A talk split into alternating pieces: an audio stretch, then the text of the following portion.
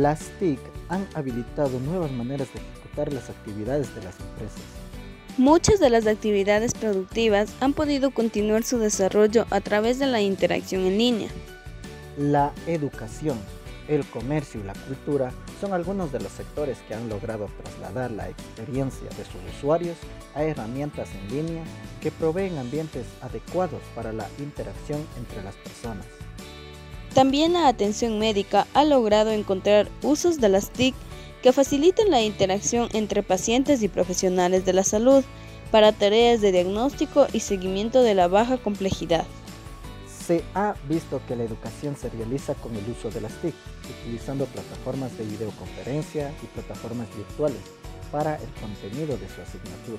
Además, utilizan sus laptops, smartphones avanzados o sus tabletas. Pero también hay interrogantes.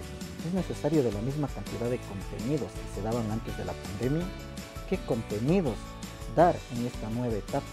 En aquellas zonas donde nuestros estudiantes no tienen las condiciones sociales y económicas que permitan comunicarse virtualmente, ¿cómo hacer para no profundizar la desigualdad con los otros estudiantes que sí la tienen?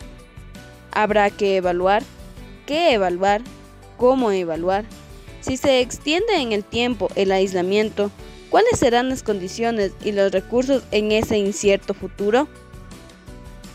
Por el contrario, esta circunstancial manera de trabajar desde la casa tendría que convertirse en una gran posibilidad para tomar aún más conciencia sobre la importancia de contar siempre con el uso de las TIC, como así también transformarse en una oportunidad para repensar los procesos de enseñanza y de aprendizaje a través de la tecnología.